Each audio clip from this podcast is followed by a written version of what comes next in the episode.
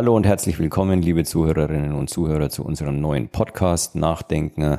Wir haben heute nach einer längeren Pause ein äh, Thema von überragender Bedeutung, nämlich die Kleinanlegerstrategie der EU-Kommission, auf Englisch Retail Investment Strategy, Zentraler Bestandteil dieser Kleinanlegerstrategie ist ein Provisionsverbot. Wir reden nun schon seit über einem Jahr von einem möglichen Provisionsverbot und die Frage, die wir heute diskutieren wollen, ist, kommt es, wie viel davon kommt und was können wir dagegen tun?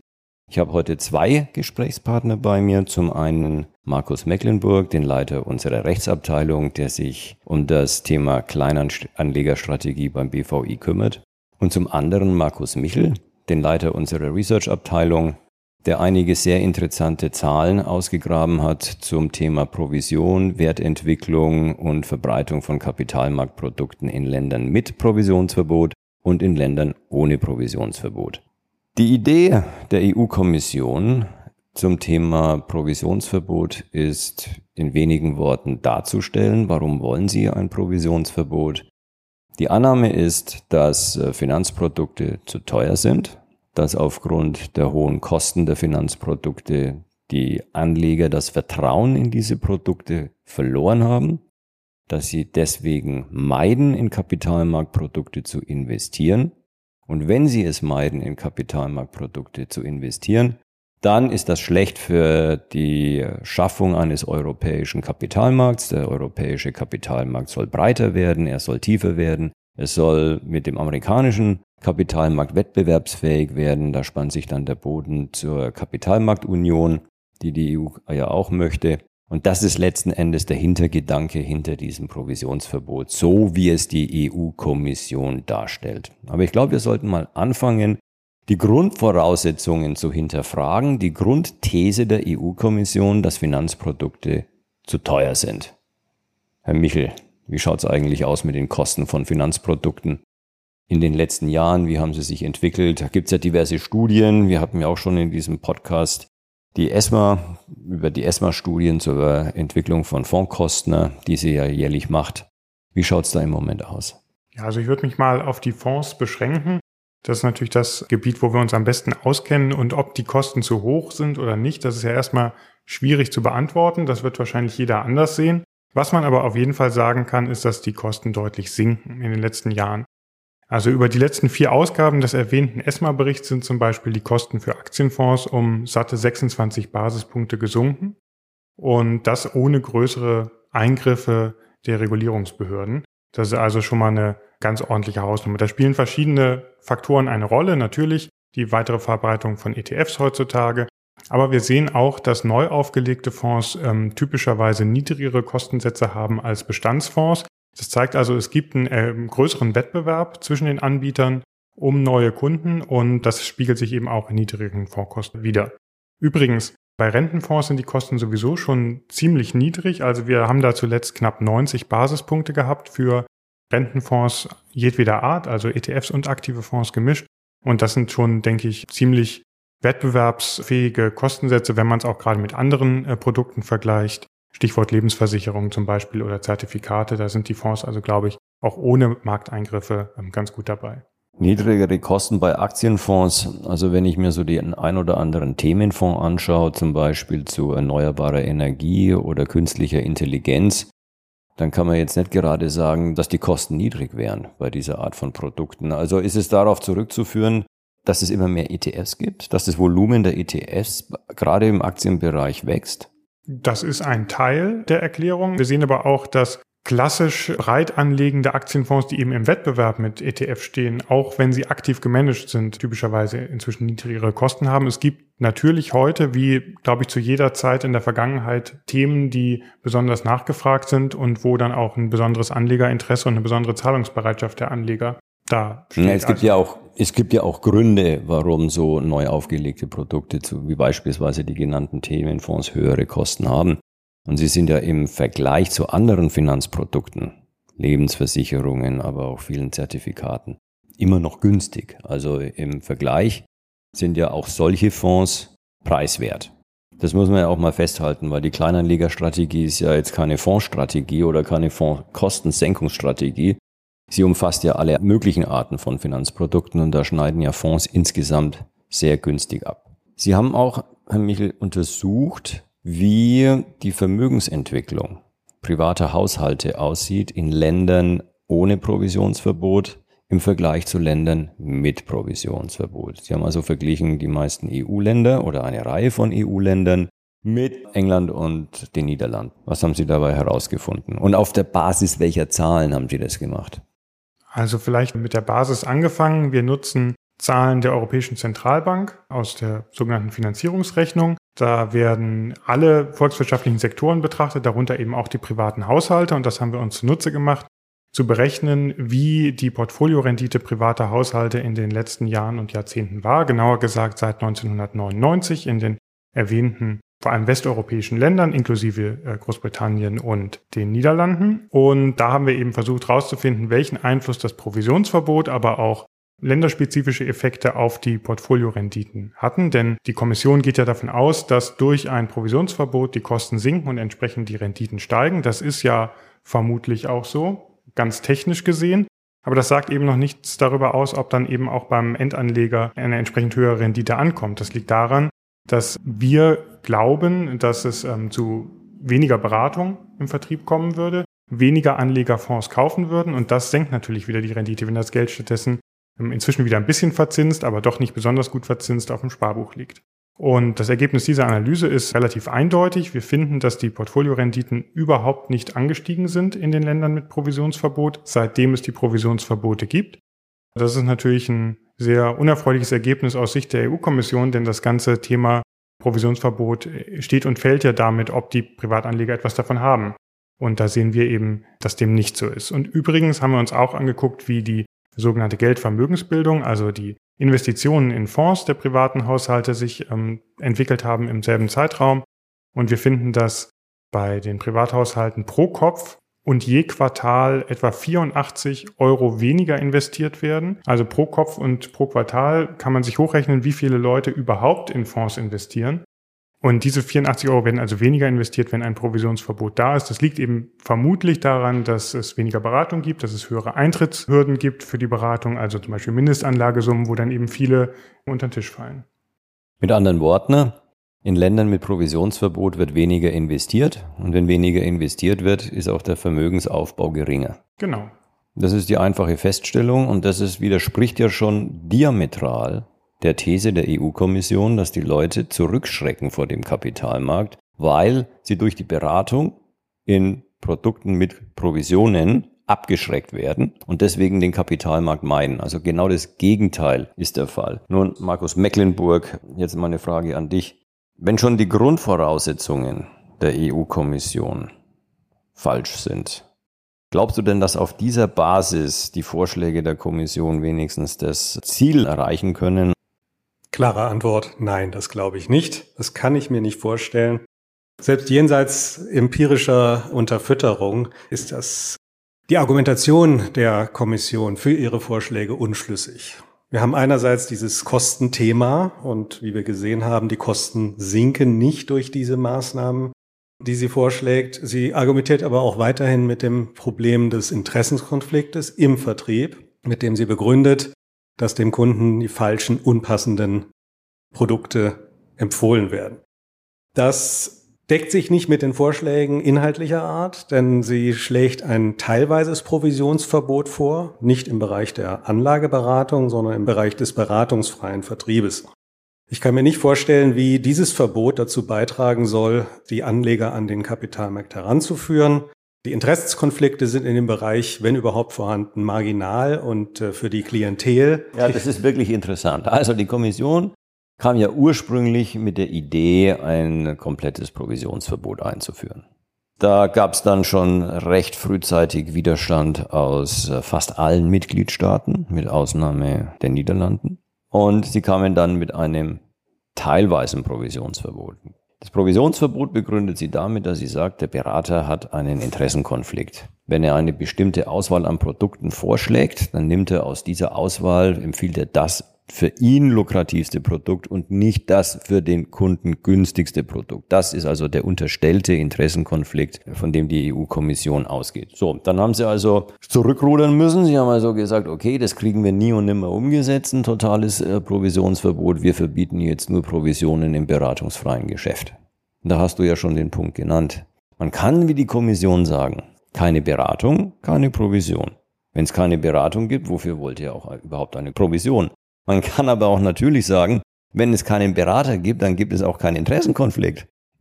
Wo ist der Interessenkonflikt in der Person des Beraters, wenn es überhaupt keine Beratung gibt? Also warum verbietet ihr ausgerechnet Provisionen im beratungsfreien Vertrieb?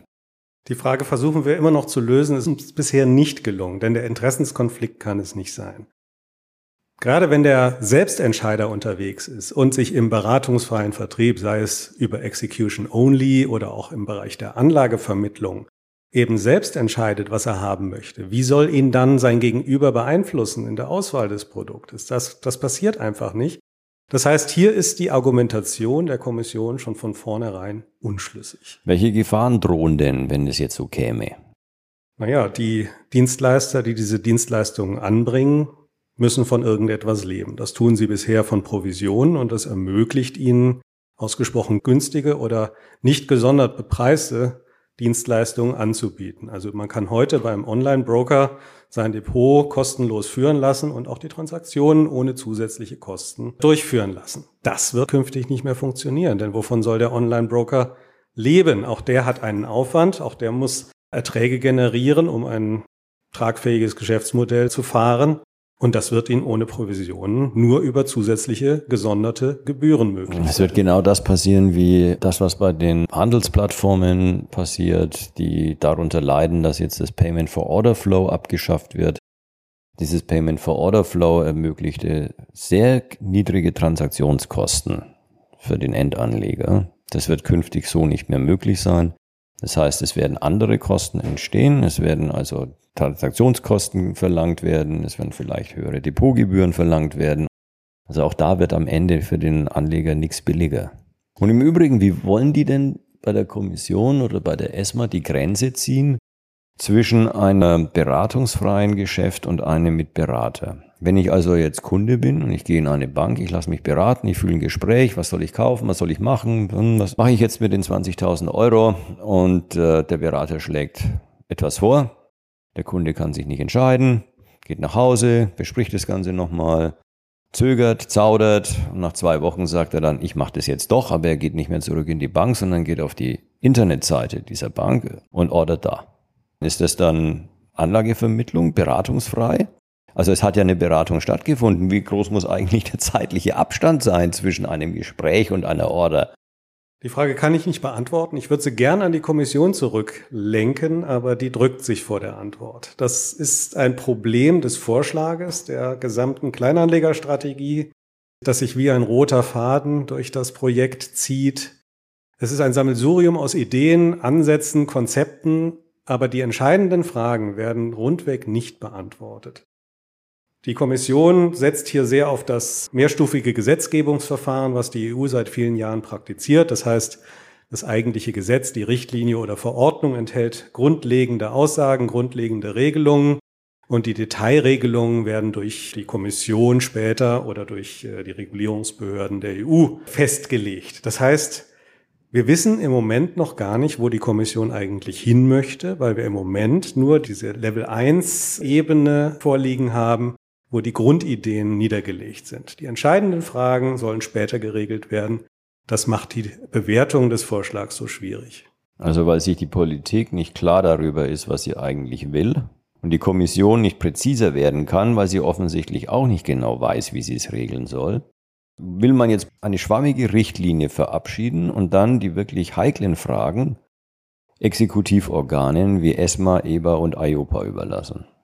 Das ist ja auch, was die demokratische Legitimation eines so weitreichenden Gesetzes angeht, mehr als fragwürdig. Ich, Haben wir überhaupt noch Gewaltenteilung zwischen ja. Exekutive und Legislative? Ich will der Kommission hier jetzt nichts unterstellen, aber im Moment haben wir ja eigentlich nur den Vorschlag der Kommission. Und die Konsequenzen dessen, was ich eingangs skizziert habe, ist ja, dass die Kommission sich selbst sozusagen die Hoheit darüber zuschanzt, diese Regelung entweder allein oder mit Unterstützung der Regulierungsbehörden zu treffen. Die Politik kommt ja jetzt erst ins Spiel, das heißt, jetzt befassen sich EU-Parlament und äh, EU-Rat mit den Dossiers und die Abgeordneten sehen sich das an. Es ist interessant zu sehen, dass einige davon dieses Problem auch anerkennen und sagen, wir können uns doch nicht diese zentralen Regelungselemente aus der Hand nehmen lassen und an irgendwelche Behörden weitergeben. Das ist nicht unser Selbstverständnis. Auf die Abgeordneten kommen wir gleich nochmal zu sprechen. Aber lass uns erstmal auf den zweiten Punkt eingehen, der uns ganz besonders stört an dieser Kleinanlegerstrategie. Der erste ist, wie gesagt, das teilweise Provisionsverbot. Und der zweite Punkt ist das Schaffen von Benchmarks. Oder etwas Ähnlichem wie das, was man in England durch den Retail Distribution Review eingeführt hat. Also dieses Value for Money Konzept. Wie schaut das jetzt aus? Sowohl auf Ebene der Produkthersteller, also der Fondsgesellschaften oder von mir aus auch eines Zertifikateherstellers, als auch auf Ebene des Vertriebes sollen Benchmarks geschaffen werden, die den Mittelwert der Kosten des Produktes beziehungsweise der Vertriebsdienstleistung darstellen. Und jedes Produkt beziehungsweise jede Vertriebsleistung, die teurer ist als die Benchmark, führt zu zusätzlichem Erklärungsbedarf. Das heißt, man muss darlegen, dass man teurer ist und warum man teurer ist. Und äh, dass, die, dass diese Preisüberschreitung in dem konkreten Fall gerechtfertigt ist. Das führt jetzt rein in dieser abstrakten Form aus unserer Sicht schon geradezu zwangsläufig zu einer Preisspirale. Wer wird sich trauen, hier oder wird, wird auch nur den Aufwand in Kauf nehmen, ein Produkt anzubieten, was teurer ist als der Durchschnitt, um dann mit einem länglichen Erklärungsprozess darlegen zu müssen, dass das in diesem konkreten Fall gerechtfertigt ist. Es ist doch viel einfacher, eins zu nehmen, was, was billiger ist und sich diesen Aufwand zu ersparen. Damit sinkt natürlich sukzessive die Benchmark über die Zeit, weil es eben den Mittelwert gibt und billigere, die genutzt werden und damit steigt der, die Benchmark oder sinkt die Benchmark über die Zeit sukzessive ab. Es wird also alles in Richtung billig gehen, aber eben nur in Richtung billig. Ob das immer im Interesse des Kunden ist, sei mal dahingestellt. Das ist genau das Problem. Also die Kommission könnte auf diese Art und Weise durchaus ihr Ziel erreichen, die Fonds billiger zu machen. Aber was sie halt zusätzlich schafft, ist eine Fixation auf Kosten ohne Berücksichtigung der Qualität des Produktes, des Aufwandes, der mit dem Produkt verbunden ist und überhaupt, also Kosten werden damit zu dem einzigen Produktmerkmal, auf das die Regulierung abstellt. Ja, und das ist einfach ein zu enger Blickwinkel. Da fallen Aspekte wie Qualität oder auch Innovationsfreude. Das kostet ja, ja alles Geld. Das kannst du dir ja. nicht mehr leisten künftig, weil du darauf fixiert bist, das Billigste zu schaffen. Das ist keine nachhaltige Entwicklung. Geiz ist geil. Geiz ist geil. Das ist das Einzige, worauf es der Kommission ankommt. Das erinnert mich ein bisschen an die Altersvorsorgediskussion, die wir in Berlin hatten. Stichwort äh, Bericht der Fokusgruppe, Einführung eines Staatsfonds in der privaten Altersvorsorge. Da ist auch das einzige Argument der Staatsfondsbefürworter immer, es wird dann billiger und wenn es billiger wird, dann sind in langen Sparzeiträumen 20, 30 Jahre die Renditeunterschiede zu groß und deswegen sollte es möglichst billig sein. Also alles geht immer nur um den Kostenaspekt. Oder denk an das europäische Altersvorsorgeprodukt PEP. Das Stimmt. Kommt, die haben einen Kostendeckel von einem Prozent und es gibt bis heute, glaube ich, nur einen einzigen Anbieter eines PEPs, nämlich einen relativ unbekannten Anbieter aus der Slowakei, der aber soweit ich informiert bin, keinen allzu großen Zulauf hat in sein PEP. Also man kann sagen, das PEP mit dem Kostendeckel von einem Prozent ist eine Totgeburt. Und daran ist der Kostendeckel sicher nicht unschuldig. Du hast schon die Abgeordneten angesprochen. Die hatten vor wenigen Tagen ihr erstes Gespräch. Also die Berichterstatter und die Schattenberichterstatter im ECON, dem Wirtschafts- und Währungsausschuss des Europäischen Parlaments, haben sich zum ersten Mal getroffen und haben sich über die Kleinanlegerstrategie unterhalten. Wie lief das Gespräch? Ja, Gespräch ist ein anspruchsvoller Begriff. Es nannte sich Aussprache. Die Berichterstatterin aus Frankreich von der Renew-Fraktion und äh, also das ist die Macron äh, das ist die Macron-Partei, ganz genau. Ja. Und vier der Schattenberichterstatter von den anderen Fraktionen haben äh, der Reihe nach ihre erste Einschätzung zu dem Dossier vorgetragen und die Einschätzung war schon überwiegend, deutlich überwiegend skeptisch. Also das Stichwort Fixation wurde zwar nicht verbatim, aber von der Berichterstatterin als Obsession with Prices bezeichnet. Das fand ich sehr klasse, was sie als kritisch ansah. Also die Berichterstatterin sieht dieses Geiz ist geil Prinzip äußerst kritisch, hat aber auch Bedenken hinsichtlich der, äh, des teilweisen Provisionsverbots. Das teilt das konservative Lager, also unser deutscher EP-Abgeordneter Ralf Seekatz. Von der CDU. Von der CDU, richtig, der, äh, der teilt diese Sorgen. Das äh, hohe Lied auf das Provisionsverbot singen eigentlich nur die Sozialdemokraten. Übrigens mit Hinweis. Und die Grünen. Und die Grünen, richtig, genau. Mit Hinweis auf die vermeintlichen äh, negativen Auswirkungen auf die Rendite für die Anleger. Das ist immer das Kernargument. Renditeunterschiede bei langen Sparzeiträumen. Aber das klingt ja ganz gut. Die Mitgliedstaaten sind ja fast geschlossen gegen dieses Provisionsverbot, auch gegen ein teilweises Provisionsverbot. Da gibt es in den Mitgliedstaaten ziemlich wenig Sympathie. Das Parlament, erklärst du uns gerade, ist geteilt, aber es gibt einen erstaunlich hohen Widerstand gegen den Vorschlag der Kommission. Und im nächsten Juni werden wir ein neues EU-Parlament und eine neue EU-Kommission bekommen. Was soll denn da jetzt noch schiefgehen? Für wen? Aus wessen Aus unserer Sicht aus natürlich. Sicht. Schiefgehen aus Sicht der Fondsbranche. Schauen wir mal. Das Parlament beabsichtigt bis Januar nächsten Jahres seine eigene Position unter Dach und Fach zu haben. Das ist ambitioniert, denn die Positionen liegen schon recht weit auseinander. Im Rat, denke ich auch, wird die Stimmung nicht grundlegend kippen. Also die Skepsis gegenüber den Vorschlägen ist da. Und dann soll im Frühjahr nächsten Jahres ein Trilog zu einem einheitlichen Ergebnis führen, was irgendetwas Sinnstiftendes aus dem Vorschlag macht. Also nach meiner Einschätzung kann da eigentlich nicht viel von dem übrig bleiben, was auf dem Tisch liegt. Oder, was auch nicht völlig auszuschließen ist, den Gesetzgebern geht einfach die Zeit aus und sie kommen nicht zu einem Ergebnis. Es gibt eine relativ hohe Wahrscheinlichkeit, dass aus diesem gesprungenen Tiger am Ende doch ein Bettvorleger rauskommt oder dass das Fahren für diese Runde erstmal gegen die Wand läuft. Es gibt Leute, die sagen, es wäre vielleicht sogar ganz gut, wenn es ein bisschen mehr wird als ein Bettvorleger, damit das Thema Provisionsverbot für einige Jahre vom Tisch ist.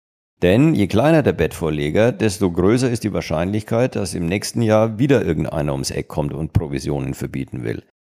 Ich halte persönlich von der Annahme nichts, weil äh, es wird auch in Zukunft immer wieder Angriffe auf die Provisionen geben. Das ist nun mal so, deswegen werden wir das Thema nicht so ohne weiteres loswerden. Aber man kann natürlich unter politischen Aspekten schon sagen, naja, es gibt eine Gruppe, die ist für ein Provisionsverbot und zwar für ein komplettes und es gibt eine Gruppe, die ist gegen ein Provisionsverbot dann trifft man sich irgendwo in der Mitte bei einem teilweisen Provisionsverbot. Sieht für mich sehr nach einem typisch europäischen Kompromiss aus. Also da bin ich mal gespannt, wie das ausgeht, so rein politisch. Aber insgesamt glaube ich, stößt das ganze Projekt auch in der Politik auf einige Widerstände. Das Risiko eines faulen Kompromisses sehe ich auch. Irgendwas kann hängen bleiben, unter der Voraussetzung, dass das Verfahren durchläuft. Das ist richtig. Aber was immer passiert, wir werden das Thema sicherlich nicht loswerden. Das lehrt die Geschichte seit MIFID I. Seit 2004 haben wir diese Diskussionen um Provisionen und über MIFID I, äh, delegierte Rechtsakte und dann MIFID II bis heute wurden die Voraussetzungen für Provisionen immer weiter angezogen, also verschärft. Die Befürworter eines Provisionsverbotes werden sicherlich nicht ruhen, bevor sie nicht beim kompletten Provisionsverbot angelangt sind. Das heißt also, dass wir uns damit Frieden erkaufen, halte ich eher für eine Illusion. Ich auch, halte ich für völlig illusorisch und dann vergessen wir nicht den kleinen Bruder des Provisionsverbots, das ist der Staatsfonds, den in Deutschland einige in der privaten Altersvorsorge einführen wollen. Da geht es auch weniger um Altersvorsorge als um ein Provisionsverbot. Denn wenn ich mit einem Staatsfonds, der 10, 20, 30 Basispunkte nur kosten soll, die privaten Anbieter aus dem Markt drängen kann, führt es zu nichts anderem als zu einem Bypass um den Finanzvertrieb herum. Damit fallen auch keine Provisionen an. Es gibt direkte Investitionen in den provisionsfreien Staatsfonds.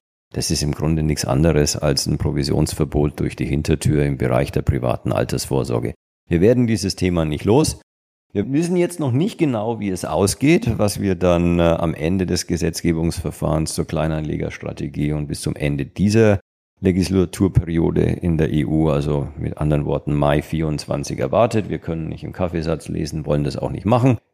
Für heute war es das, liebe Zuhörerinnen und Zuhörer. Ganz herzlichen Dank für Ihre Aufmerksamkeit und wir melden uns in Kürze wieder mit einem weiteren spannenden Thema.